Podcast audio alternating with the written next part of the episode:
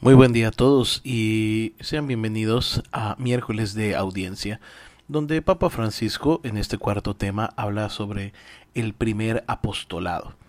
En primer lugar, dice Papa Francisco, no hay ir sin estar. Antes de enviar a los discípulos en misión, Cristo, dice el Evangelio, los llamó. Por tanto, puede llevar el Evangelio de Jesús solo la persona que está con él. Alguien que no está con él no puede llevar el Evangelio llevará ideas, pero no el Evangelio. Igualmente, sin embargo, no hay estar sin ir.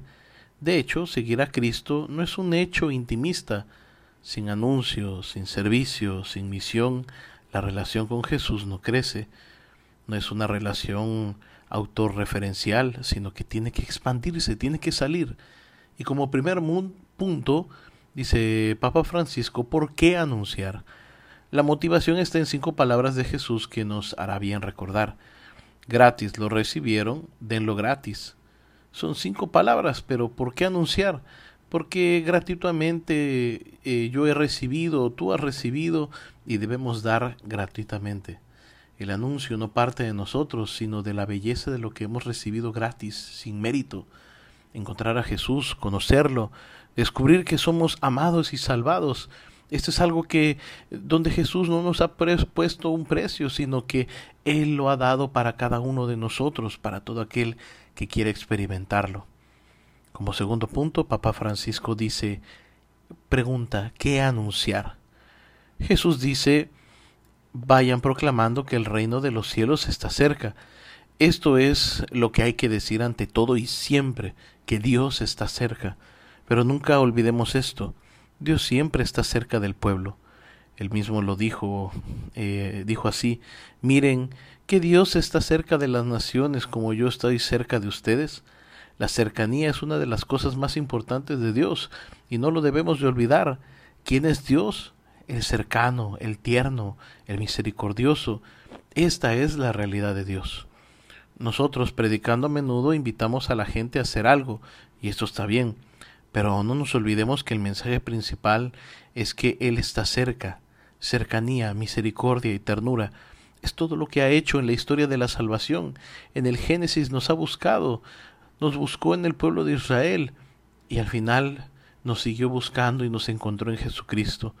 Dios es la eterna salida, aquel que sale de sí para que nosotros entremos en esa relación intratrinitaria. Y como tercer punto, dice Papa Francisco, nos pregunta cómo anunciar. Es el aspecto sobre el cual Jesús se explaya más. ¿Cómo anunciar? ¿Cuál es el método? ¿Cuál debe ser el lenguaje para anunciar?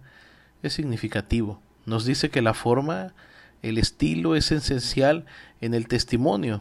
El testimonio no involucra solamente la mente y decir alguna cosa, los conceptos, no involucra todo, mente, corazón, manos, todo, los tres lenguajes de la persona, el lenguaje del pensamiento, el lenguaje del afecto y el lenguaje de la acción.